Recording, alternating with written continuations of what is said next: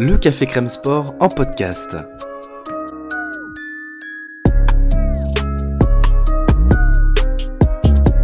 Actualité, analyse, débrief.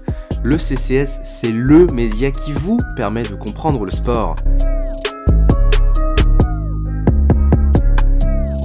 Football, sport américain, rugby, tennis, sport mécanique, divers ou de combat, vous l'aurez compris, tous les sports sont à l'honneur au CCS. On vous l'avait promis quand on a vu un peu la tournure du Game 6, eh bien, c'est, elle est là, la preview du Game 7 entre les Bucks de Milwaukee et les Celtics de Boston. Quelle série, quelle série C'est une série dont on va se rappeler pendant des mois, voire même des années, tant l'intensité, tant le niveau est là et tant les stars répondent présentes. Bonjour à toutes et à tous, merci de nous rejoindre et j'ai le plaisir aujourd'hui d'être accompagné par euh, notre plus beau représentant de la Celtics Nation au CCS, bien sûr membre de la Scouting Squad, mais qui est aussi euh, l'un des créateurs du Trèfle, euh, nouveau, euh, nouveau podcast sur les Celtics, qui a fait partie de la, du compte des, Celtics FR, etc. C'est mon cher Titouan. Comment vas-tu, Titouan? Ah, Ça va très bien, merci. Ça va, ça va. Hein. Ouais, ouais. C'est vrai qu'il y a 24 heures, j'étais pas dans le même état. Il y avait un, niveau de stress beaucoup plus élevé. C'est vrai. Et pour le coup, tes, Celtics ont, ont, répondu présent et c'est peu dire. Pour parler de ce Game 7, évidemment, on va se projeter sur ce, qui a, sur ce qui nous attend dimanche soir, mais aussi on va essayer de mettre un petit coup d'œil dans le rétro très récent, puisqu'on a quelques, quelques éléments d'analyse de, dus au match 5 et au Game 6 qui ont été euh, juste exceptionnels. On est encore monté d'un cran. Et aussi, euh, Titouan, je vais te laisser la main assez vite, puisque tu souhaites revenir sur quelques ajustements qui ont été faits lors du Game 1 et du, du Game 2. Ce qu'on peut dire déjà, c'est que ce qui fait la beauté d'une série, évidemment, c'est les deux adversaires, c'est aussi les deux coachs, et que, en fait, eh ben, euh, à quelques rares exceptions près, j'en ai même pas là qui me viennent, tout le monde répond présent. Et on se languit de ça. Bah, c'est vrai que c'est quelque chose, je pense qu'il y avait certaines craintes, euh, qu'on soit fan des, Celtics ou des Bucks ou même fan euh, neutre, que l'absence de Middleton ait un impact très important pour les Bucks. Et je pense que son absence a quand même un impact certain. Euh, mais je ne sais pas si beaucoup de gens avaient parié sur une série aussi serrée et serrée dans le résultat parce qu'il y a 3-3, mais serrée aussi dans les matchs parce qu'il y a eu peu de blowout et sur le, les peu de matchs où il y a eu des blowouts, donc c'est de mémoire, c'est bon, alors il y a celui d'hier, mais le blowout, game 3 de mémoire, euh, c'est game 1, game 2. Et celui d'hier, mais sur ces trois matchs, c'est des blowouts de une minute en fait. C'est vraiment. Il y a, je crois que le, le plus gros blowout, c'est le game 1 et euh, je crois qu'ils sortent les, titulaires à 1 minute 30 de la fin ou 1 minute 50. Donc je pense que voilà, c'est dans les matchs et dans la série, tout est serré et on le voit d'ailleurs euh, au match 3 euh, de mémoire où, où les Celtics le perdent avec Orford qui fait une claquette et au buzzer en fait et à une demi seconde, même pas un dixième de seconde, ça passe pas. et, en fait, si on regarde tous les matchs, ça se joue toujours à une ou deux possessions. Donc je pense que oui, on il y a peu de gens qui s'attendaient euh, à, un match aussi, aussi serré.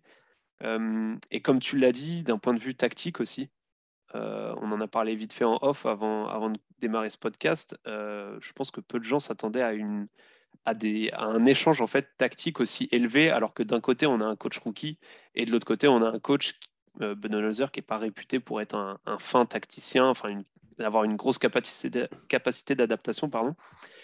Euh, donc voilà, après oui, pour aborder le game 7, je voulais juste revenir sur un ou deux ajustements qu'on a vus euh, sur les deux premiers matchs, euh, notamment du match 1 au match 2 d'un point de vue défensif. je pense à la défense que Boston a mis en place pour contrer Yanis et les, et les Bucks. Qu'on voit, qu'on voit, qu'on voit vraiment très bien, qui est très clair dans, à partir de, de, de ce match 2 et que moi j'ai très bien vu sur les games 5 et 6. C'est ça. En fait, c'est au match 1, Udoka et les Celtics ont fait le pari de partir sur une défense qui avait très bien marché contre les Bucks et contre Giannis en 2019 par les Raptors. C'est la défense euh, qu'ils appellent du, mur, enfin du wall, euh, mhm. c'est-à-dire de, boucher la raquette en fait. Et dès que Giannis drive dans la raquette, il y a deux voire trois défenseurs qui se mettent devant pour l'empêcher de finir près du cercle. Le problème de cette tactique, c'est que le Giannis de 2022 euh, a un playmaking mille fois supérieur au Janis d'il y a trois ans. Et ça, je pense que le playmaking de Janis a, été un peu sous-estimé par, euh, par les Celtics, par beaucoup d'entre nous, je pense. Et, euh, et, aussi la capacité de ses coéquipiers à sanctionner de loin. Euh, là, c'est plus Eric Bledsoe qui attend la balle dans le corner. Euh, c'est du, euh, c'est du Grayson Allen, c'est du Drew Holiday. Donc même de Connaughton, Portis, Brook Lopez, en fait tout le monde, hein, tout le monde dans cette équipe des Bucks.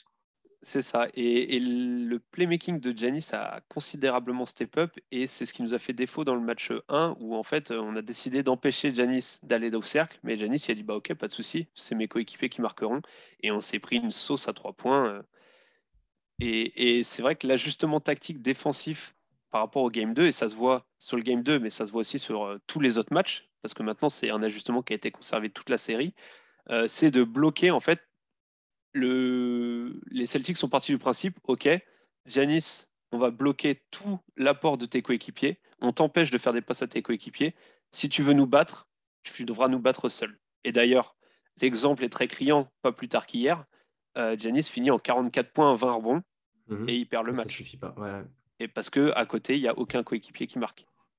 Donc, euh, donc ouais, c'est très important de revenir sur, cet ajustement du match 1 au match 2, notamment défensif, parce que d'un point de vue des Celtics, en tout cas, c'est vraiment ce qui, ce, qui a, ce qui a permis en fait aux Celtics de rester dans la série après avoir perdu l'avantage du terrain dès le premier match.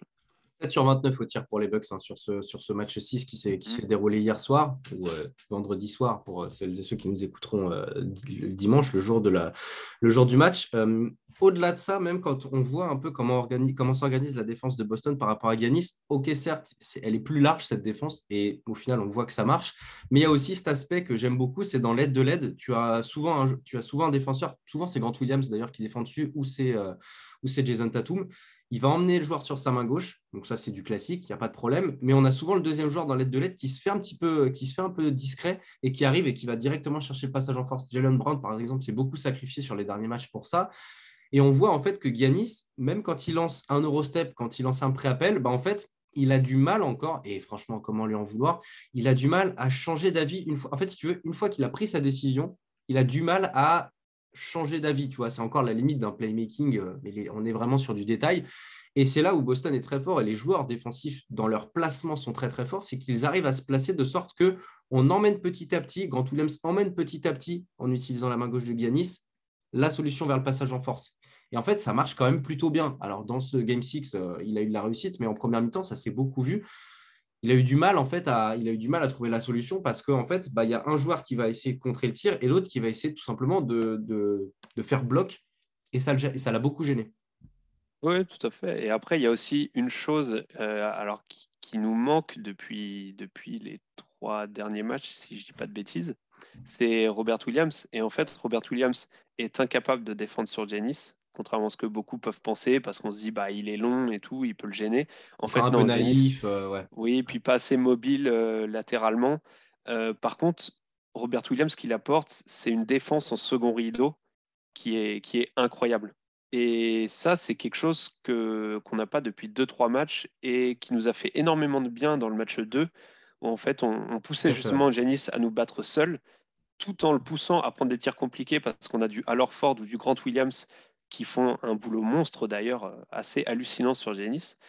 Et, euh, et, le pousser voilà, à, mettre des, à mettre des shoots compliqués. Et derrière, on a la, seconde lame qui est Robert Williams, euh, chose qu'on n'a pas depuis, depuis trois matchs et qui, qui, nous fait un peu mal. Ouais. Après, offensivement, et là, c'est une décision prise par les Bucks qui est claire depuis le match 1 et qui le reste encore maintenant. Le, le message des Bucks est assez simple, c'est on bouche la raquette et euh, si vous voulez nous battre, c'est avec les trois points. Et les Celtics gagneront ou perdront cette série par le trois points. En fait, c'est tout simplement la mentalité qu'ont les Bucks. Euh, et d'ailleurs, c'est pas nouveau. C'est une mentalité qu'ils ont depuis, depuis quelques saisons déjà. C'est pas juste contre les Celtics. Et c'est vrai que du coup, contre les Celtics, c'est compliqué parce qu'on sait qu'on a beaucoup de joueurs. On, a très peu de, de, shooters extérieurs naturels, en fait. c'est assez, assez, fluctuant. Euh, Grant Williams, c'est. Vraiment... Ouais, il y en a bah, Grant Williams est devenu un bon shooter cette saison, mais au final, sur la série, alors j'avais les stats sous les yeux, mais ça fait 2-3 matchs qui shoot pas bien. Hier, il est à 0 sur 1, donc il ose même plus les prendre en fait. Euh, le, le, match 5. Au game 5, il est à 0 sur 2. Voilà. Et le match 4, il est à 1 sur 5. Euh, donc Toujours une question de rapport euh, défense-attaque. Hein. De toute façon, il se, donne tellement en défense qu'à un moment donné, il perd un peu de lucidité. Souvent, d'ailleurs, et c'est pour moi, je pense que c'est un gros révélateur euh, de, sa, de son manque de lucidité. Souvent, ses shoots sont courts. Ça veut dire que dans les jambes, ça, ça congestionne quand même. Oui, puis ça, ça va aussi un peu avec le. Je pense que les, les Celtics sont OK avec ce que leur donnent les Bucks en attaque, parce que c'est le plan de jeu aussi d'Ime Udoka. Il semble assez clair, c'est on étouffe et fatigue l'adversaire en défense, et en attaque, c'est un peu euh, advienne que pourra. Et c'est un, plan de jeu qui se respecte quand on sait qu'on dit souvent que les, défenses gagnent des titres, mais automatiquement, ça mène à des matchs où offensivement, tu proposes pas grand-chose. Euh, tu as un peu de hero ball, tu as, très peu de, as plus trop le Celtics basketball. Euh, tu le vois par séquence, mais deux trois séquences sur un match entier, c'est trop rare. Et on en parlait une fois en, off. Euh, même toi, tu le disais, en fait, quand tu mets autant d'énergie défensivement, c'est compliqué de demander à tes joueurs d'être irréprochables offensivement c'est difficile de dire à des joueurs euh, d'aller faire des coupes, d'aller prendre des, des, staggers, des doubles écrans pour aller prendre une réception tir. C'est très compliqué.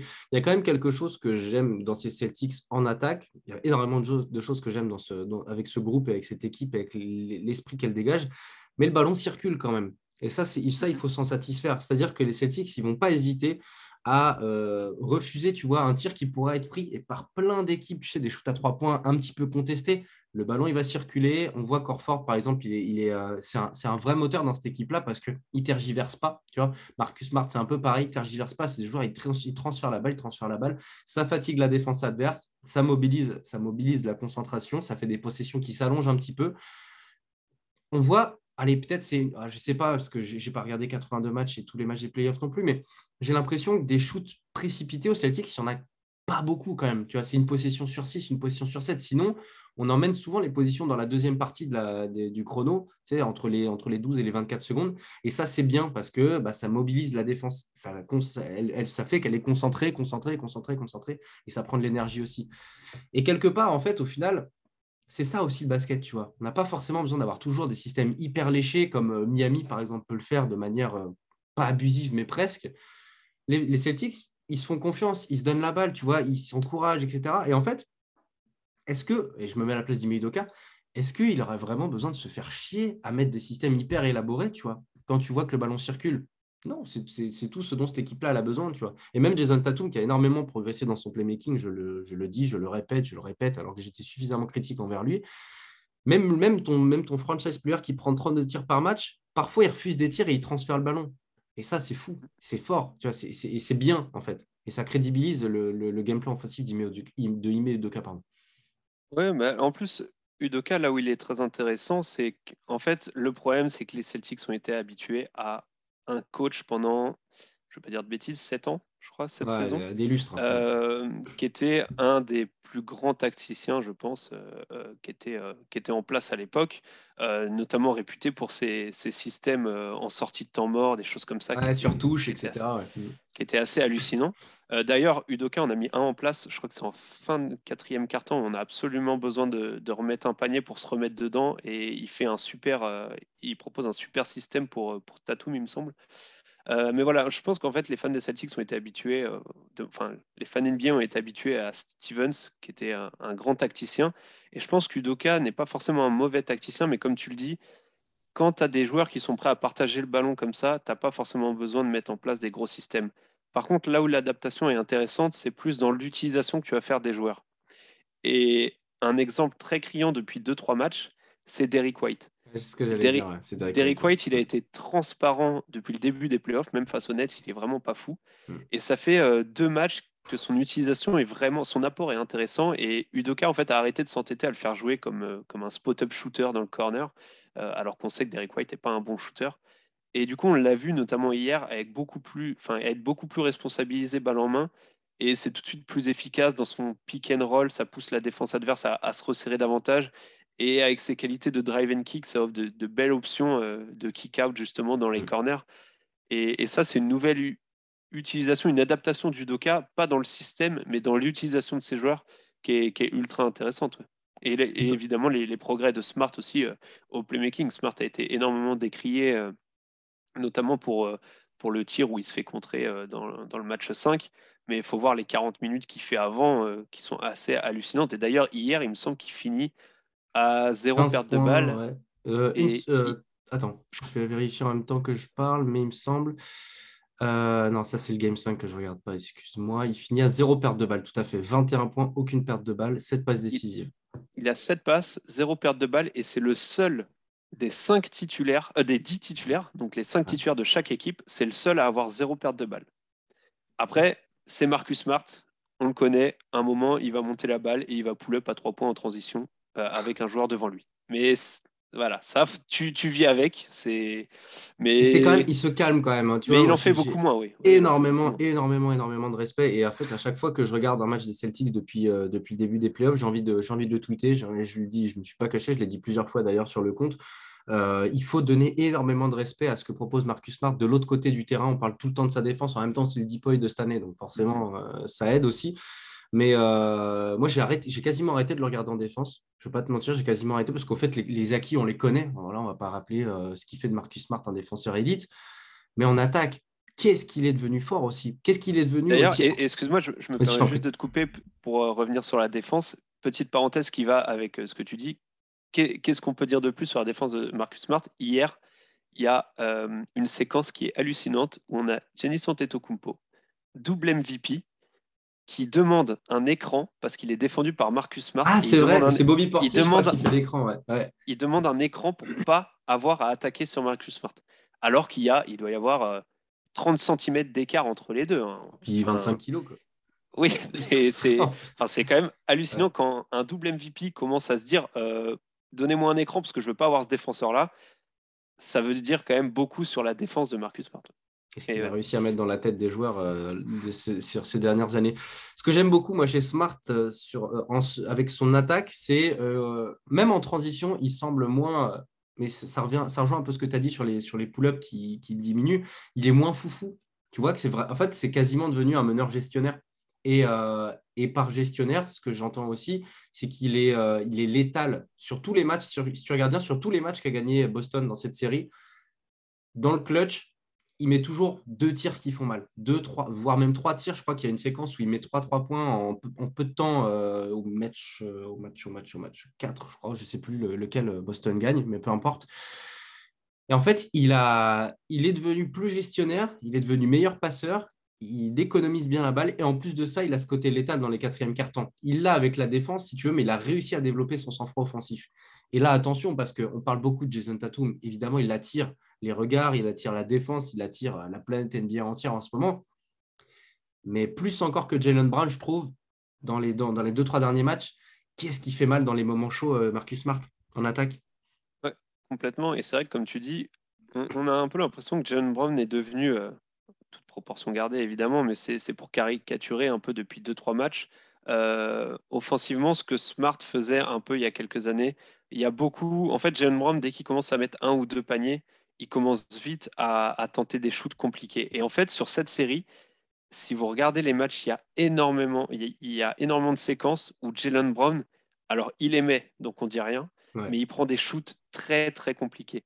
Et hier, par exemple, il ne l'aimait pas. Il y, a, deux, il y a, une action où il met un trois points d'assez loin. Il, est à un mètre derrière la ligne. Euh, et, juste avant, il met un, il met un pull-up euh, mid-range à peu près au niveau de la ligne des lancers francs. Et donc, il se dit, je viens de mettre deux paniers d'affilée, j'ai la main chaude. Et il va te tenter des, des shoots à trois points en transition alors qu'il y a Giannis devant. Enfin, c'est... Hmm. Et c'est vrai que c'est un peu le petit défaut qu'avait Smart avant. Et c'est vrai qu'il tente de le gommer, il, il, le gomme beaucoup. Mais Jalen Brown commence à, à avoir ce défaut-là. Et alors c'est bien, c'est une marge de progression. Il faut rappeler que l'équipe est quand même encore assez jeune. Ouais, bien sûr. mais, mais c'est vrai que ça, c'est les, les petits trucs en tant que fan euh, quand tu es devant ton canapé et que tu, le vois faire ça, tu dis non, pourquoi? Pourquoi tu fais ça? Et puis tu sais, tu le vois venir. Tu, dès qu'il passe la ligne, tu sais, dès qu'il passe la ligne, tu, dis, non, ça, c'est pas bon, s'il te plaît, non, arrête, arrête, et ben il le prend. parfois ça rentre évidemment puisque le talent il est là. Moi je l'aime beaucoup en, je l'aime beaucoup en mid range, euh, Jalen Brown, tu vois. C'est un joueur Moi je l'aime beaucoup en, au cercle. Je l'aime beaucoup et, en fait le problème, euh, j'aime beaucoup quand il est utilisé en tant que finisseur. Et je mm. trouve que autant il y a deux ans entre il y a deux ans et la saison dernière, il avait fait un énorme progrès sur son handle. Autant cette saison, je trouve que son handle a limite régressé. Et il tente. Alors, il est dans une phase d'apprentissage. Moins d'amplitude, tu veux dire? Moins d'amplitude il, perd énorme, il perd énormément de ballons, en fait. Je trouve qu'il il, a moins le, take care of the ball. Enfin, il, perd mm. beaucoup plus de ballons, même en se dribblant tout seul dessus sur le pied, en fait. Et, et, du coup, je trouve que là où il est le plus létal, c'est en finisseur. Et d'ailleurs, on le voit très souvent avec Marcus Smart, justement, d'ailleurs, où Marcus Smart, en tant que playmaker, va bien trouver des cuts de Jalen Brown quand Jalen Brown remonte et repique euh, au centre, au niveau des lancers francs. Et là, il peut soit finir près du cercle parce que c'est un athlète assez hallucinant, Jalen Brown, euh, ou pull-up euh, à, mi-distance et il a un très bon pull-up. Et ça, c'est quelque chose, au début de la série, on l'a peu vu faire. On l'a vu plutôt rester derrière sa ligne des trois points. En même temps, avec la défense de Milwaukee aussi, tu sais. Exactement. Il force un peu ça. Complètement. Complètement. L'avantage pas trop Jalen Brown je crois que c'est hier, hier où on l'a vu mettre euh, deux, trois, prendre 2-3 shoots à mi-distance. Et c'est vrai que, alors, c'est pas très analytics parce que c'est des shoots qui sont pas, euh, d'un point de vue euh, statistique, qui sont pas les plus viables. Mais quand on a des joueurs comme Tatum ou Brown qui sont capables de mettre ces shoots à mi-distance, je pense qu'il faut les prendre. Ouais. C'est comme si tu avais, c'est comme De Rosanne pour les Bulls. Euh, on va pas le faire tirer, même s'il a énormément progressé à trois points. De Rosanne, tu vas essayer de mettre des systèmes en place pour qu'il shoot à mi-distance, parce que tu sais que c'est un des meilleurs shooters à mi-distance. Même si, statistiquement, faut mieux avoir un shoot à trois points, c'est plus rentable qu'un shoot à mi-distance. Mais ça, faut, faut le nuancer avec les joueurs, en fait. Et si tu as un bon joueur à mi-distance, bah, ce sera statistiquement plus rentable de le laisser shooter à mi-distance. C'est pas, c'est pas, pas très intelligent ce que je veux dire, mais entre un 2 sur 3 à mi-distance et un 1 sur 3 à 3 points, bah, ça fait un point de plus dans oui. l'escarcelle. Hein. Donc en fait, euh, l'idée c'est d'optimiser le, potentiel des joueurs quand même. Euh, c'est, bien que tu parles de, que tu parlé de Derek White tout à l'heure parce que j'ai, beaucoup aimé son match, euh, son match 6 on a beaucoup parlé des Celtics quand même. Il faut aussi, euh, faut voir un petit peu le, prisme de, cette équipe de, Milwaukee qui, euh, bah, qui, dans ce Game 6, a, déjoué. Alors, forcément, a déjoué à trois points. je finisse ma phrase quand même. Euh, qui a déjoué à trois points, y compris par la, défense, par la bonne défense extérieure des, Celtics. Hein. évidemment, il faut leur, faut leur rendre ce qu'ils méritent. Mais malgré tout, d'avoir une équipe qui vit et en l'occurrence meurt avec ce Game 6, autant avec le tir extérieur, 7 sur 29 dans un match pareil à domicile pour clore la série, c'est problématique. Alors, on peut plaider le, match un peu raté, mais voilà, mais au final, tu te rends compte que la stratégie des Celtics paye au meilleur moment possible, puisque quand, tu as un Grayson Allen, quand tu as un Drew qui passe à côté au tir extérieur, et eh ben, cette équipe-là, en fait, tu te rends compte qu'elle s'entête elle s'adapte pas tellement, mais ça, ça fait partie aussi de, des, quelques défauts de Mike Budenholzer, c'est que cette équipe-là, en fait, telle qu'elle est construite, si elle n'a pas un peu plus de réussite à trois points, c'est compliqué. Bah, c'est une équipe qui a une construction qui est très semblable aux, constructions qu'avaient les, les, équipes de, de, LeBron, notamment les Cavs. Ouais, où en fait, tu as, un fort joueur euh, qui va mettre beaucoup de pression dans la raquette et qui alors évidemment, le playmaking de Antetokounmpo euh, n'est même pas à la moitié de ce qu'a euh, LeBron, mais qui est, en train de progresser euh, sur cette voie-là, et avec Holiday également. Et en fait, on a vraiment cette construction d'effectifs où tu as, deux joueurs capables de, mettre la pression sur la raquette, et tout autour, c'est des shooters. Brook Lopez, ça shoot, Wes Matthews, ça shoot, Grayson Allen, ça shoot. Et c'est vrai que le problème de la construction d'équipes comme ça, c'est que comme tu l'as dit, tu vis et tu meurs par le 3 points en fait. Par contre, la différence entre le match d'hier par rapport au match 1, c'est qu'au match 1, ils ont des shoots à 3 points et ils les mettent, certes, mais ils ont des shoots à 3 points très ouverts parce que les Celtics, comme on l'a dit, se concentraient dans la raquette sur Yanis. Euh, hier, ils louent beaucoup de matchs, euh, ils louent beaucoup de, de shoots à 3 points, pardon, mais c'est des shoots aussi compliqués en fait, qui sont obligés de prendre parce que c'est une fin de possession, parce que tout autour c'est bloqué. Donc en fait, ils n'ont pas trop le choix. Et du coup, sur le match d'hier, on voit plus un problème, je trouve, de d'autres joueurs capables de créer en dehors euh, d'Antetokounmpo et Holiday, plus que d'un problème de shoot. Parce que ah. l'adresse à trois points, on sait, ça va, ça vient, on le sait. Mais le problème, c'est quand Antetokounmpo euh, est euh, sur le banc et que Holiday n'est pas dans un bon match où, on, canalise bien ses drives, bah, il n'y a pas ce joueur en sortie de banc qui est capable de porter la balle et de, créer du danger autre qu'en attendant dans le corner en fait. Pat Connaughton l'a fait au Game 6, mais avec ses limites, évidemment. Mhm. Euh, c'est là, en fait, c'est précisément sur cet aspect-là qu'on voit que Chris Middleton manque. Autant, tu vois, avant la série, je me disais que euh, Chris Middleton, c'était le genre de joueur que Boston était en capacité de défendre sans trop user dans les réserves. Jalen Brown peut, peut, faire du travail, Jason Tatum. Tu peux multiplier, si tu veux, les forces sur, sur Chris Middleton pour, pour le fatiguer, même si on n'est jamais à l'abri d'un Middleton game. Autant c'est dans ces situations-là, dans ce match. Buzzer, à une voilà, seconde de la fin. Hein, par exemple. par exemple. Mais dans une configuration telle qu'on qu'on a, quand tu vois en fait ce que, ce, que, ce que Milwaukee a fait dans ce match 6, tu dis que, alors c'est toujours à mettre évidemment avec des si tu refais le monde, hein, voilà, mais dans un Game 6 pareil, un Middleton, il aurait peut-être euh, été le facteur décisif pour, euh, pour la victoire de Milwaukee, tu vois. Sachant que ça finit assez close au final, hein, le, match. Hein. ça, finit à 108, bah, ça finit à 108-95 quand même. Mais euh, dans, les, dans les quelques runs, les quelques bouts de run que Milwaukee a eu, parce qu'il faut rappeler pour ceux ceux qui n'ont pas vu le match que Boston a pris quand même 13 points d'avance, somme toute assez vite dans le match. Et en fait, quand, quand Milwaukee a 3-4 reprises revient à quasiment 4 points. Et pour confirmer ça, un Middleton aurait fait beaucoup de bien. Oui, bah, bah, comme dit, il manque vraiment ce, deuxième, troisième euh, ball handler capable de, créer du danger. Je pense, oui, ça, leur fait vraiment de mal. Et on l'a vu sur le, sur le match d'hier, d'autant que je roule l'idée et pas dedans au niveau du shoot. Mm. Euh, donc en plus, oui, ça, ça limite. Euh, d'ailleurs, c'est assez marrant quand même de le voir comme ça, mais je viens de sortir la feuille de match. Le meilleur shooter à trois points de, des Bucks sur le match d'hier, c'est Yanis. C'est Yanis, ouais. Avec Pat Connaughton, c'est dire. Donc, euh, ouais, ça, ça fait mal, c'est clair. Par contre, qu'est-ce qu'il a progressé au tir hein, quand même, Yanis hein, C'est pareil, un hein, playmaking, on a parlé des, des, steps qu'il a mm. passé, mais au lancer franc, être capable de faire 14 sur 15 dans un match pareil. Et puis en plus, euh, je regardais, j'ai analysé un peu sa gestuelle, parce que quand j'ai pris le match, j'ai pris le, j'ai vu un bout du deuxième carton et j'ai pris le, le, tout début de la deuxième mi-temps en fait. Euh, la gestuelle, elle est vraiment là. Avant, tu avais l'impression que c'était un shoot avec, euh, tu sais, un, bug de stream euh, en plein milieu de la gestuelle. Où, vraiment, il s'arrêtait, il repartait et c'était pas du tout, c'était pas du tout fluide. Pour le coup, là, on a vraiment de la fluidité. On a une, gestuelle qui s'est vraiment améliorée et une finition de la main qui est, qui est très bonne. Et on le dit souvent, hein, mais quand tu es bon au lancer franc, bah forcément, tu progresses aussi au shoot extérieur et à trois points. Donc, attention à, attention à Yannis sur la ligne. Après, ce qu'il est capable de faire mieux, c'est quand même compliqué hein, pour le Game 7. Après, à trois points, je ne pense pas qu'il sera toujours aussi euh, euh, constant et régulier à, ce niveau-là.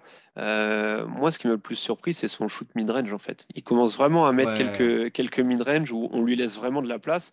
Clairement, de toute façon, c'est les Celtics, ils, ils, se disent, Yanis, on bouche la raquette. Euh, si tu veux nous battre à coup de 3 points, bah, on vit avec, tant pis. Si on perd parce que Yanis a fini à 60% à 3 points sur la série, bon, bah voilà, c'est on, aura tenté. Mais euh, c'est la bonne solution jusqu'à preuve du contraire, en fait. Hein. C'est ça. Et, sur le mid-range, par contre, je trouve qu'il a, il a vraiment progressé et il en met quelques-uns. Et je pense que c'est plus sa progression sur son mid-range que sur son shoot à 3 points qui va le rendre encore plus dangereux. Après, de toute façon, comme tu l'as dit, progression au lancer franc, progression au mid-range, ça, ça va dans le sens pour qu'il finisse par être un, shooter à trois points euh, plus que viable. Mais euh, ouais, non, il va falloir compter aussi sur, euh, sur les. Alors, c'est difficile de dire ça parce qu'il a été, il a été euh, pas absent, mais il a été un peu sous-utilisé lors des dernières années. Mais on attend aussi forcément ce que va proposer Wes Matthews sur ce Game 7 parce que lui, pour le coup, est un peu délaissé. Enfin, il se fait un peu oublier. Voilà, c'est le propre des, c'est propre des très très bons shooters. mais j'ai envie de te dire, en fait, quand tu, quand tu, quand tu vas vers la perspective du Game 7 et on, et on va y rentrer de plein pied maintenant on va y venir côté Celtics aussi, mais côté Bucks, qui est-ce que, qui pour toi serait capable de, sortir du bois tu vois, pour faire la différence? Est-ce que c'est Grayson Allen? Est-ce que c'est. Tu vois, typiquement, il y aurait Ibaka. Il Ibaka, le, peut-être même pas le Ibaka des Raptors, mais même, franchement, même un 80% d'Ibaka des Raptors, déjà, ta Brook Lopez, il joue pas, quasiment. Et, euh, et ce serait quasiment lui le facteur X, tu vois. Là, j'ai envie de te dire, si Grayson Allen sort du bois, bah, ça peut faire la différence. Parce qu'au final, il est défendu. Euh, tu sais, on se rappelle qu'il existe, en fait, Grayson Allen, quand il fait des. Quand il... Notamment avec son Game 6, bah, raté, il faut le dire. Attention à pas trop l'oublier non plus, ce genre de joueur-là, tu vois. Surtout sur un Game 7, c'est un nasty guy et tout, euh, c'est compliqué. J'aurais eu tendance à dire Grayson Allen, mais du coup, euh, pour, pour prendre quelqu'un d'autre et pas faire un doublon, euh, je pense à Brook Lopez aussi. Je suis assez étonné de la façon dont il est utilisé. Euh, bah, ce qui pourrait être intéressant pour, euh, pour les Bucks, c'est de jouer plus sur pick and pop avec Brook Lopez. Euh, Giannis en porteur de balle qui va forcément concentrer la défense euh, dans la raquette. Et, euh, j'ai regardé les moyennes. Brook Lopez, il est à 6 shoots en moyenne, 6 tirs tentés par match. Je ne dis pas qu'il doit tourner à 15 tirs tentés, mais il suffit d'en prendre un ou deux de plus, notamment à 3 points. Euh, où en plus il sera défendu alors fort des Grant Williams qui, sont sur en mission défensive sur, sur Giannis, sera sûrement défendu par un, un Daniel Tice par exemple, ou alors Orford ou Grant Williams, mais qui va venir en aide sur Janis. Il suffit qu'il en prenne un ou deux en plus à trois points de loin. Pas forcément qu'il les mette, mais ne serait-ce que de montrer qu'il est un danger à trois points, et tout le monde le sait, Brook Lopez est un danger à trois points, ça va obliger la défense à monter et à libérer des espaces dans la raquette. Ça a l'air assez simpliste dit comme ça, euh, parce que ça reste de la théorie. mais, là, je pense... ça n'a pas été fait. Donc du coup, ça. comme, comme tu l'as dit, Grayson Allen peut être celui qui, peut être le facteur X des, bugs sur ce game set, mais je pense qu'une meilleure utilisation de Brook Lopez peut aussi énormément les aider. Ouais, tout à fait. C'est vrai que ça, peut même être encore un peu supérieur. Je pense aussi bien sûr à, Bobby Portis qui peut apporter, mais mm-hmm. qui, lui, c'est marrant hein, d'ailleurs, avec un temps de jeu. Euh, bah, il a un temps de jeu supérieur, tu, tu vas me dire. D'ailleurs, c'est assez bizarre d'ailleurs d'avoir un. Alors, non pas que Bobby Portis ait plus de temps de jeu que Brook Lopez, ça se défend, il n'y a pas de problème. Mais euh, on, fait plus confiance à Bobby Portis sur du pick and pop ou sur de la libération euh, dans le corner qu'à Brook Lopez. C'est vrai que c'est un peu curieux. Euh, je sais pas. il y a ce côté, une fois que Brook Lopez, tu as, deux mètres de retard sur lui, sa taille fait qu'en fait, tu peux pas le gêner, tu vois. Tu peux pas, tu peux pas mettre une main sur un visage ou tu peux pas le faire plonger ou je sais pas peut-être que peut-être faire Brook Lopez à 25 minutes euh, et Bobby Portis qui joue un petit peu moins, ça peut aider. Après, le, seul de Portis, le côté défensif, déplacement latéral qui est supérieur à celui de Brook Lopez, joue bien sûr. Mais je sais pas, on peut peut-être avoir un équilibre des forces un peu plus important entre les deux. Euh, je pense qu'il y, a deux. Il, apporte, je trouve, euh, comme tu l'as dit, dans le E seul. je regardais là pendant que tu parlais. Le match d'hier, il prend 10 rebonds, dont deux offensifs. le match d'avant, il en prend 15 c'est un joueur qui joue même pas 30 minutes par match. Hein. Ouais, c'est le le mec, il prend, il prend 15 rebonds en 28 minutes. Euh, enfin, c'est assez hallucinant. Au, niveau des rebonds, il nous fait vraiment trop mal. Bah, D'ailleurs, la, défaite sur le match 5 est symptomatique, hein, où il va prendre un rebond au-dessus de. Enfin, tu as Jalen Brown et Marcus Smart qui gênent et il finit par prendre le rebond et, mettre, euh, mettre le, shoot de la gagne. Euh, donc, ouais, je pense qu'il y a ce côté-là. Et Portis aussi apporte un côté un peu qui est, assez sous-estimé chez lui, je trouve, de capacité à mettre euh, des shoots un peu compliqués et parfois il, prend de temps en temps, il se permet d'ailleurs, euh, il a une certaine liberté offensive, je trouve.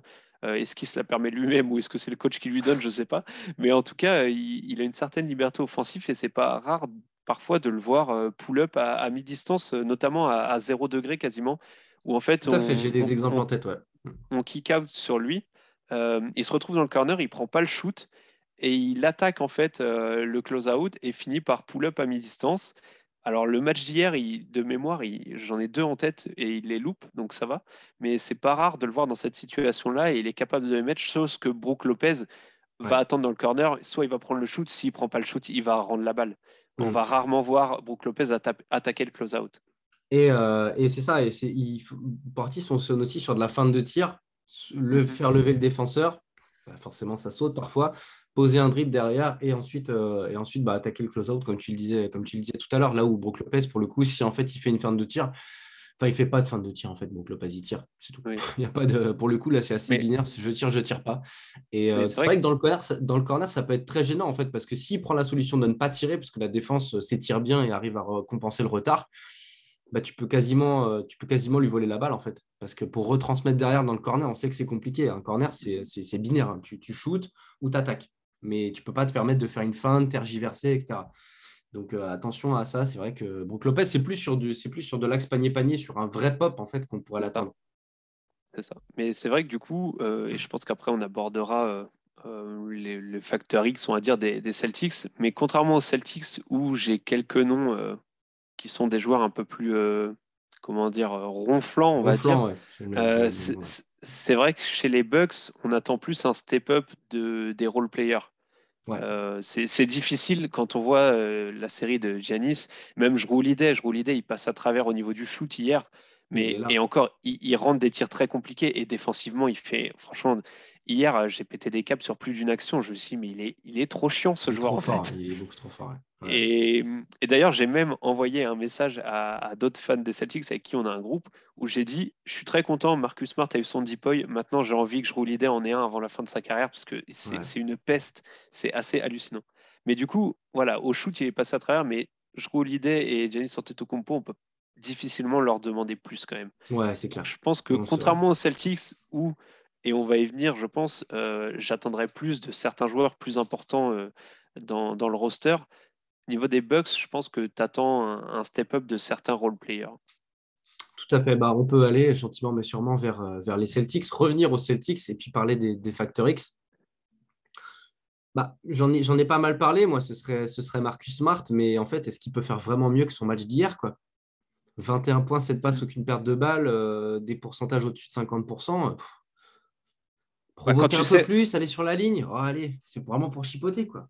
Bah ça, c'est quelque euh, chose qu'on a qu'on reproche à Marcus Smart depuis plusieurs saisons, euh, notamment, enfin, notamment cette saison maintenant qu'il est meneur, c'est ce manque un peu de, c'est ce qu'on lui reproche, en tout cas chez les fans des Celtics, ce manque un peu de, de capacité de driver. En fait, il, le fait souvent quand il y a Robert Williams et il envoie Robert Williams en aller-hoop. Euh, c'est quelque chose qu'on voit assez souvent. Mais quand il n'y a pas Robert Williams, c'est quelque chose qui fait très peu et c'est un peu dommage parce qu'il y a quelques séquences où on le voit le faire et c'est un meneur qui est très physique. Il y a, très peu de meneurs qui sont aussi. Contact et tout ça. Voilà, c'est ça. Et qui, peuvent le empêcher, euh, Marcus Smart, de, d'aller au cercle en fait. Et il enfonce très bien son défenseur. Et souvent, il y a, il y a un move qui fait très souvent que j'aime bien où il enfonce son défenseur et arrivé à peu près au niveau de la ligne des lancers francs, il va se retourner et voilà lâcher un petit runner, un petit flotteur mm. comme ça au-dessus. et hum, c'est quelque chose, je trouve, qu'il fait pas assez souvent. Et souvent, quand il drive, en plus, il oublie un peu de, de kick-out. Je trouve que c'est un très bon playmaker sur pick and roll. Euh, pour servir les cuts, les choses comme ça. Mais en termes de drive and kick, il a encore pas mal de progrès à faire. Après, moi, j'aurais du mal à le mettre en tant que facteur X parce que, comme tu l'as dit, est-ce qu'on peut en demander encore plus à un joueur quand on sait d'où il vient, quand on sait euh, le Marcus Smart qu'il était il y, a, il y, a, encore même pas deux ans, ouais, ça. voir le Marcus Smart qu'il est maintenant, est-ce qu'on peut lui demander d'être encore plus? C'est, Ça me paraît compliqué, je trouve. Après, j'ai envie de te dire, un 21, un 21 points 7 passes, c'est un match de Factor X en soi. Donc, en fait, il suffit juste qu'il arrive à se rapprocher à peu près du niveau qu'il avait hier soir, mhm. qui semble pas inatteignable, du coup, vu qu'il l'a fait dans un passé très, très récent. Pour, pour, en fait être le Factor X de cette équipe-là. Jalen Brown, peut-être dans sa capacité à, à, à, pas à pas à pas bombarder enfin à pas comment dire à pas avoir le ballon qui lui brûle les mains peut-être pour revenir un peu sur ce qu'on disait tout à l'heure être plus efficace c'est le nom, c'est exactement ça. C'est le nom que, j'allais dire quand je disais non plus ronflant. Euh, moi, j'ai Jalen Brown en tête. Tatum, on le sait, il va avoir des moments où, son shoot va pas rentrer, puis après il peut prendre feu. Enfin, Tatum, il fait partie maintenant de ces superstars où même quand ça va pas, tu sais qu'à un moment il va sortir de sa boîte, il va te claquer deux trois shoots qui vont vraiment faire du bien. Il portera son équipe là-dessus, il n'y a pas de souci.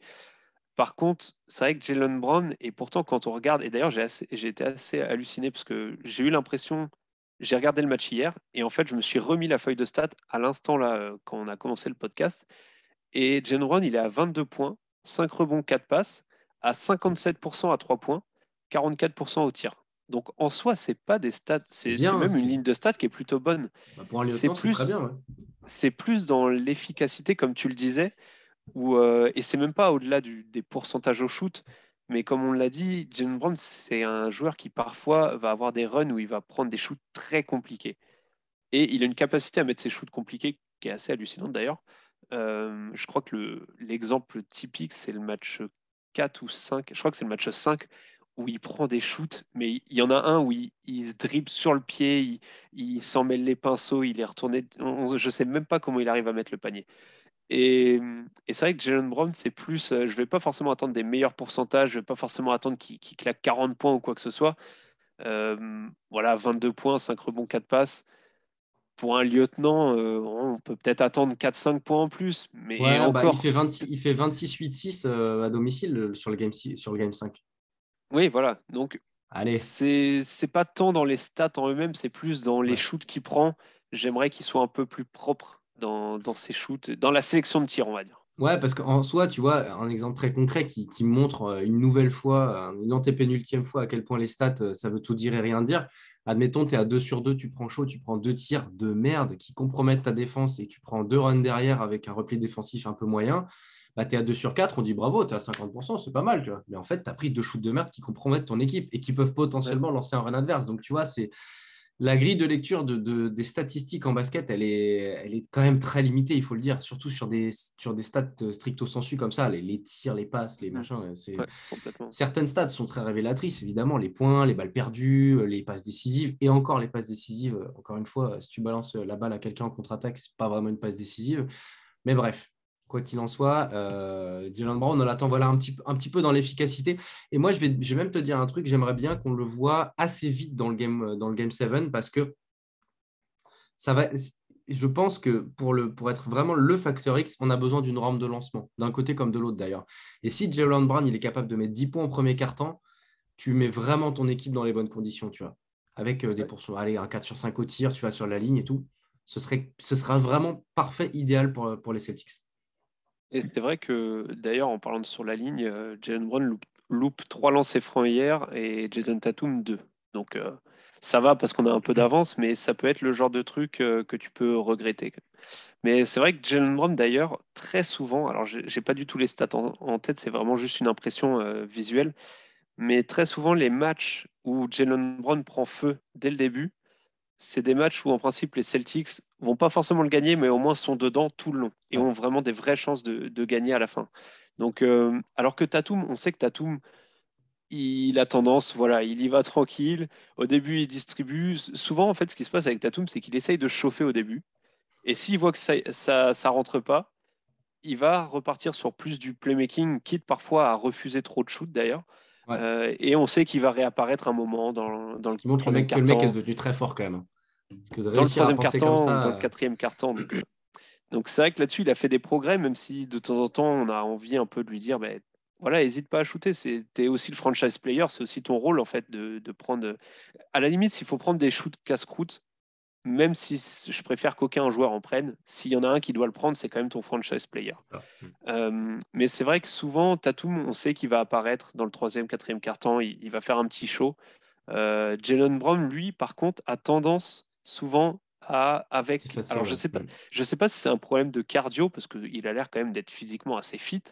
Euh, donc je sais pas, je sais pas si c'est le problème de cardio, si c'est un problème de, il s'efface par rapport à Tatum ou quoi. Mais c'est vrai que Jalen Brown a souvent explose en première mi-temps et a souvent tendance à s'effacer en deuxième mi-temps.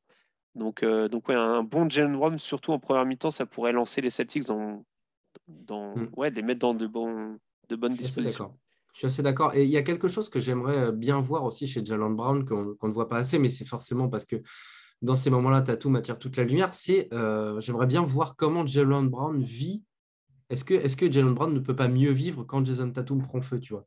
Je trouve que pour le coup, en fait, quand, euh, Tatum est en, phase, tu vois vraiment qu'il est, bah, chaud, tout simplement, Jalen Brown, on ne le voit plus du tout, quasiment.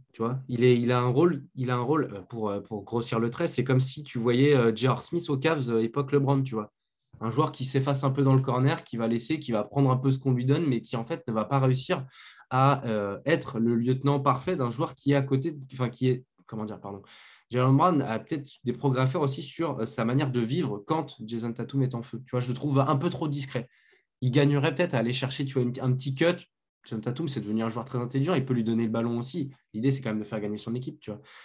Euh, donc voilà, j'aimerais bien voir aussi euh, un Jalen Brown un peu plus actif et un peu moins passif quand, quand Tatum est, est on fire.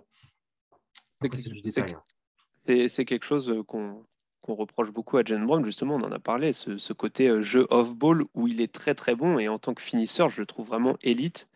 Euh, et en fait, il est très bon quand il le fait, mais on enfin, je trouve personnellement qu'il ne le fait pas assez souvent. Ouais. donc, euh, ouais. Après, si on, doit dire un, un, facteur X un peu moins ronflant, je pense qu'on l'a dit, Derek White, on en a bah, parlé, hein. qui, est, très bon depuis 2-3 matchs. notamment quand il porte le, le, ballon, il fait vraiment du bien. Euh, moi, je dirais Grant Williams. Je pense que Grant Williams, défensivement, on ne peut pas lui en demander beaucoup plus. Et c'est vrai que c'est normal d'avoir une baisse de régime offensivement, comme on en a parlé. Euh, franchement, quand tu te prends un camion comme Giannis Antetokounmpo plusieurs fois dans le match, pendant depuis six matchs. Euh, je comprends qu'offensivement, tu tires un peu la langue. Il t'a KD avant quand même, hein. avec Tatum aussi, mais oui, en plus. en plus avant. Mais c'est vrai que deux, trois petits shoots à trois points qui, qui rentrent, il les a en plus, hein, et, il les prend, même si euh, depuis deux matchs, il a tendance un peu à les refuser. Euh, c'est des shoots qu'il a, ils sont ouverts. voilà. Juste, c'est un peu la petite cerise sur le gâteau. Un ou deux petits shoots à trois points de, de Grant Williams qui rentrent en plus, ça fait, ça fait toujours plaisir. Ils peuvent d'arriver de Grant Williams comme, comme Ford, hein, parce que c'est grosso modo les mêmes situations de tir. Grant Williams, c'est plus dans le corner et, et euh, mm. Ford, c'est plus sur du pop ou sur des, euh, ou sur des, zones à 45-60 degrés. Mais en fait, euh, ils peuvent arriver de l'un ou de l'autre. Ça fera beaucoup, beaucoup de bien hein, dans les deux cas. Vraiment, je veux dire. Complètement. Après, les, deux... vas-y, pardon. Bah, les, deux, justement, qui sont un peu en difficulté à, trois points, alors que justement, euh, au enfin, face au net, ils étaient très bons à trois points. Euh, les deux, Orford et, Grant Williams, sont un peu en difficulté avec leur shoot à trois points depuis un ou deux matchs. Hein. Euh, mais ouais, comme, on l'a dit, hein, on ne va pas se répéter, mais quand tu fais le boulot défensif qu'ils font. Mmh. Alors, on a quand même eu un Orford game dans la série, mais.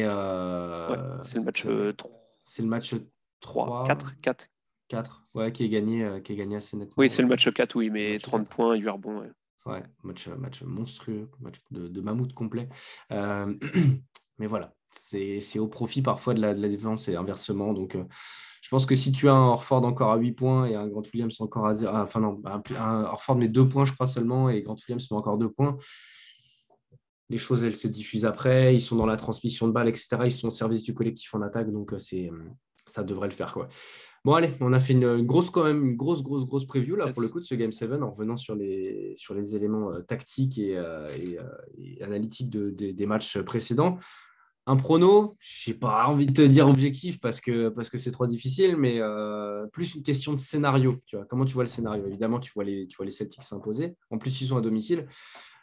Mais comment, comment tu vois le déroulé du match?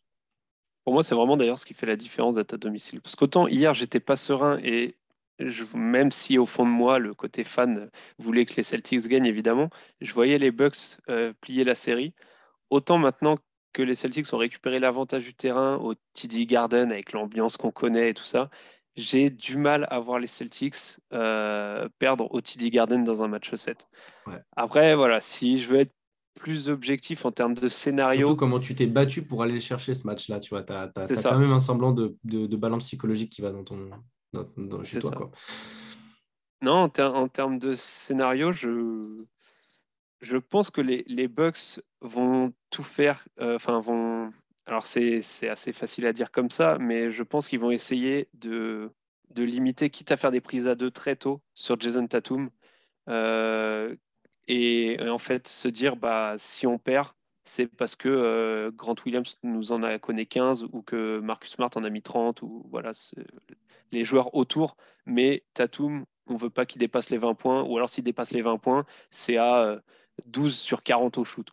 Ouais ok. Et je, je sais alors c'est plus facile à dire qu'à faire évidemment hein, notamment eh, grâce au playmaking de Tatum. Mais en tout cas personnellement je pense que c'est comme ça que j'aborderai le match euh, côté Bucks Ok. Moi, j'ai tendance à me dire un Game 7, c'est toujours une guerre de tranchées. Et en fait, l'idée, c'est qui ça avantage le plus.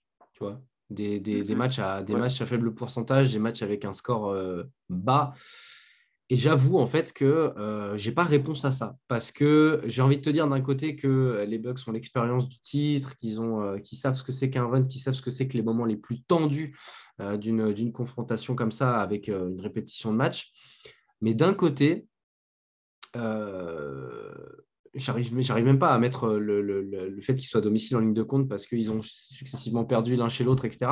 Mais euh, j'ai l'impression que le, les Celtics, alors je me trompe peut-être, mais j'ai l'impression que les Celtics euh, sentent mieux l'odeur du sang que les Bucks. Je ne saurais pas mhm. trop t'expliquer pourquoi, mais il y a ce côté groupe solide, union sacrée, complémentarité des profils aussi, qui fait que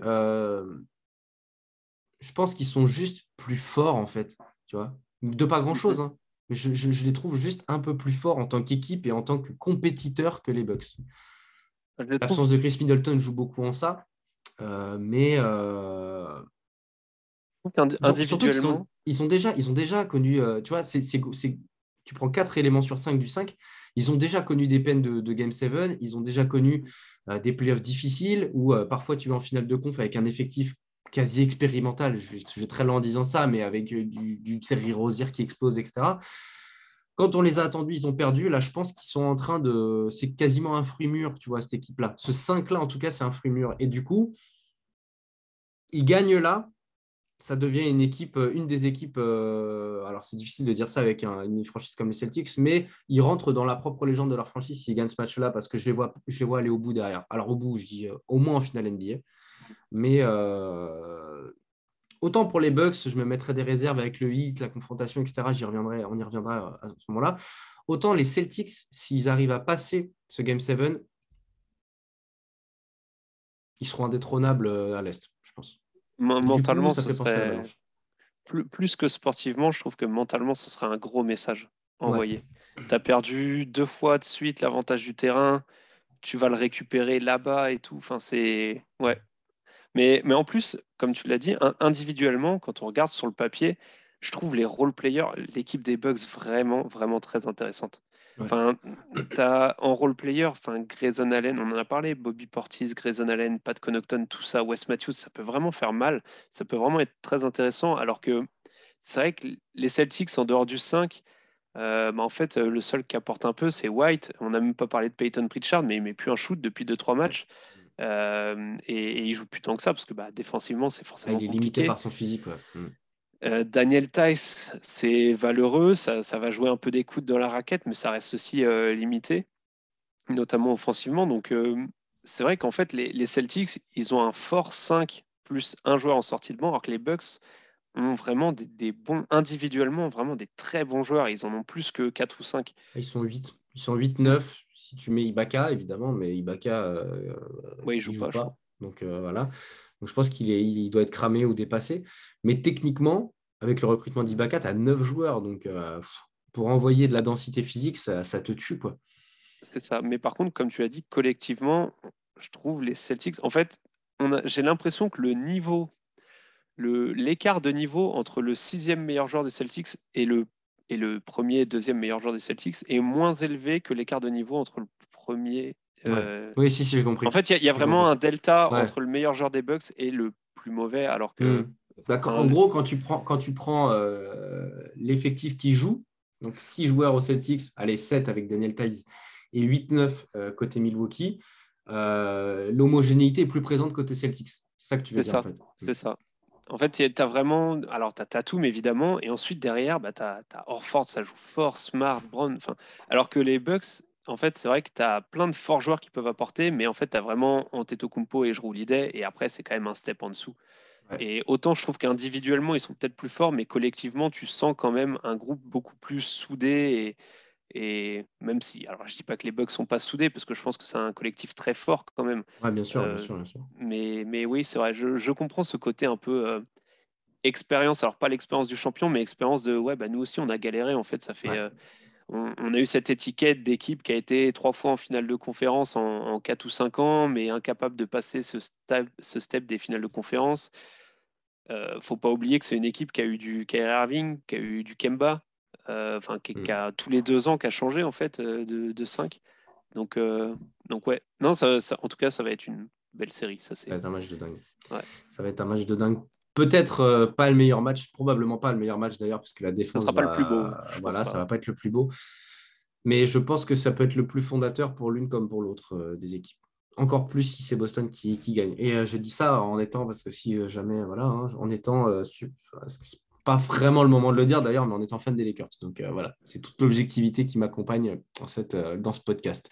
D'ailleurs, pour être complètement objectif, tu as parlé de, de, guerre de tranchées. Souvent, les matchs 7, c'est une guerre de tranchées. C'est une guerre de tranchées. Pour moi, c'est un aspect, c'est négatif en fait. Euh, c'est au, au, désavantage des, des, Ouais, parce qu'en fait, comme tu le disais, guerre de tranchées, souvent, ça veut dire c'est à celui qui sera le moins en galère au shoot, par exemple. parce qu'il va y avoir des grosses défenses, il va y avoir beaucoup de pression euh, sur les tirs. Chaque tir va être super important, la balle va être super lourde pour chaque joueur. Et à ce petit jeu-là, c'est vrai que les Celtics on en a parlé assez euh, pendant ce podcast, ont moins cette variété offensive. Les, Celtics, c'est le jeu que proposent les Bucks, enfin c'est la défense que proposent les Bucks, c'est les Celtics, si vous voulez nous battre, c'est au shoot à trois points. Et miser ta saison sur un match 7 euh, en reposant ton attaque sur le shoot à trois points, c'est très, très risqué. Là où les Bucks ont, je trouve, une plus grosse variété offensive en pouvant driver bah, via Antetokounmpo forcément, Et, et, en ayant aussi cette capacité de, de, pouvoir shooter à trois points. Donc, euh, donc à voir. Non, ça va être. Euh, ouais, pour moi. Alors, j'essaye d'être objectif parce qu'évidemment, je suis fan des Celtics, mais je pense être, je pense pouvoir dire que c'est une des séries les plus intéressantes de, de ces playoffs jusqu'à maintenant. Ouais, ah bah oui, c'est sans, sans commune mesure. Hein. Honnêtement. Je n'ai pas vu beaucoup de matchs de toutes les autres séries, mais j'en ai vu un ou deux. J'en ai vu un du Heat Sixers, j'en ai vu un du Mavs euh, Phoenix. Ah, pour l'instant, le Heat domine le assez largement, en fait. Donc, euh, tu as eu des passages très serrés sur le Heat Sixers, mais en fait, tu t'es rendu compte que les moments chauds, à l'exception euh, d'un match, le, deuxième match remporté par, par Fila, où c'est le Heat qui était devant. Quoi. et, en fait, ce qui fait la beauté de cette série, je l'ai dit en ouverture, mais c'est justement le, le côté hyper serré entre les deux équipes, tu vois. Deux équipes ultra compétitives, au top, avec tout le monde dispo, deux coachs excellents. Enfin, je veux dire, c'est. Ah, c'est vrai que je, pense que si tu faisais des statistiques au début de la série sur qui va passer, alors évidemment l'absence de Middleton faisait peut-être pencher la balance pour, euh, pour Boston. J'aurais mis au... Oui, ça ne me choque pas. Et d'ailleurs, même nous en interne, là, il y en a au, sur le podcast du trèfle, il y en a beaucoup, enfin il y en a, il y en a un ou deux qui étaient, ouais, on disait les Celtics parce qu'on est fan et on veut que les Celtics passent, mais euh, en fait, si, si Milwaukee passe, euh, c'est pas choquant. Non, non, bien sûr. Si, si, Milwaukee gagne, je pense pas qu'il y ait beaucoup de gens qui vont se dire ah Boston ils ont choke euh, Boston mm. est vraiment un cran au-dessous enfin à moins de prendre 30 points oui à moins que, vraiment que ça se passe mal mais mais quoi qu'il arrive j'ai envie de te dire je ne sais pas, évidemment, voilà, c'est corrélé avec le, le, scénario du match. Mais quoi qu'il arrive, Boston a passé un cap. Les joueurs, la franchise a passé un vrai cap cette année. Là où on voyait tout de même un plafond de verre dans la cohabitation Tatum et Brown, euh, dans le profil aussi de Jason Tatum, dans l'évolution offensive de Marcus Smart, dans l'apport de Williams et le retour d'Orford, etc. Individuellement, collectivement, ces joueurs-là, ils ont tous passé un cap. Et ça, pour le futur, j'ai envie de te dire, même s'ils perdent là, ça leur donnera encore plus la dalle pour l'année prochaine. Il faudra mettre quelques ajustements pour que l'effectif soit un peu plus profond, un peu plus deep. Mais sinon, je veux dire, euh, demain, demain ça annonce merveilleux pour Boston. Hein. Vu la deuxième partie de saison et vu les playoffs, là. Euh, de toute façon, c'est quelque chose que j'avais dit avant même le début des playoffs. Euh, alors, j'étais peut-être un peu pessimiste, mais moi, j'avais peut-être un peu surestimé les Nets et je pensais qu'on allait se faire sortir par les Nets ou alors que ça allait être beaucoup plus serré que le 4-0 qu'on a eu. Et moi, j'avais dit, vu le début de la saison, et quand on repense aussi à l'intersaison, il ne faut pas oublier qu'on change de meneur titulaire. Euh, le meneur titulaire qu'on met en place, il n'a jamais été meneur titulaire. C'est un joueur qui c'était un sixième homme, en fait, donc mmh. tu expérimentes quelque part. Euh, c'est vraiment la première saison où Tatum est vraiment le seul patron à bord. Il n'y a pas de Kemba, il n'y a pas de Kyrie, il n'y a pas de Gordon Hayward. Euh, tu as un nouveau coach tu ressors un nouveau pivot, alors qu'il avait déjà joué, mais voilà, tu as eu quand même pas mal d'ajustements. Euh, tu te retrouves avec un Grant Williams qui sortait d'une saison euh, sophomore assez catastrophique, euh, qui se retrouve à jouer énormément de minutes. Et tout ça, avec tout ça, et vu le début de la saison qu'il y a eu, la première partie de saison, moi, en, fin de saison régulière, quand je vois qu'on finit deuxième, je me dis franchement, hein. on se fait sortir par les Nets au premier tour je serais un peu déçu parce que quand tu es deuxième, tu t'attends pas à se faire sortir au premier tour. Mais franchement, pour moi, la saison était déjà réussite. Ensuite, on, sweep les Nets. Euh, pour moi, même si on sortait 4-2, 4-1 contre les Bucks, pour moi, la série, la, la, saison était déjà réussite. Donc là, mm. maintenant, voilà, comme tu dis, même si les Bucks gagnent, alors comme tu as dit, ça dépend du contexte. Est-ce qu'on se prend 30 points chez nous et qu'on montre un visage dégueulasse enfin, voilà, mais. mais ça, j'y crois pas du tout. Quoi. oui, voilà. Et même si les Bucks gagnent, pour moi, la saison est, déjà, est déjà bien, bien réussie. évidemment, les, Bucks ont beaucoup plus à perdre, en fait. Euh, c'est ça. Que les Celtics. Et ça, malgré tout, bah, ça, joue quand même. Eh ben, écoutez, euh, on a fait peut-être un peu plus que prévu. Ça fait je ne sais pas combien de temps qu'on discute. En tout cas, bah, merci à toi, mon cher Titouan, d'avoir proposé cette preview, cette analyse avec moi. C'était vraiment un, très très grand plaisir. Merci à vous aussi qui nous avez écoutés jusqu'au bout. N'hésitez pas aussi à, placer un petit commentaire, nous donner votre pronostic et aussi donner votre retour sur les analyses qu'on vous a modestement, euh, qu'on vous a modestement proposées. Et puis, bon, voilà, j'en ai, j'en ai terminé. Je vous souhaite un très très bon match une, pour clore une merveilleuse série. Ce serait bien qu'on ait un merveilleux match pour clore la magnifique série quand même. Ça, ça, ça serait ah un bon révélateur. Et que le meilleur gagne, tout simplement. Merci encore, Titouan, et à très bientôt. De rien, et on se retrouve euh, pour faire le même podcast euh, quand les Celtics seront champions. Exactement. Bah, j'espère pour toi. On a, tout le droit, on a tous droit à notre euh, moment de bonheur. Hein. J'étais champion il n'y a pas si longtemps, moi. Donc, euh, chacun son ah, ça, ça, ça, compte la bulle? Mon Dieu. Mon Dieu, mon Dieu. Surtout, putain, vu l'équipe, en plus, c'était hyper compétitif. Donc, euh, évidemment qu'elle compte, même si c'était dans un contexte particulier. Ça, je te l'accorde. Allez, ciao. merci. Bah, merci. ciao. ciao. Merci à tous d'avoir été jusqu'au bout du podcast. Encore une fois, si ça vous a plu, n'hésitez pas à mettre une bonne note sur les plateformes, ça améliore notre visibilité. Encore merci et à très vite.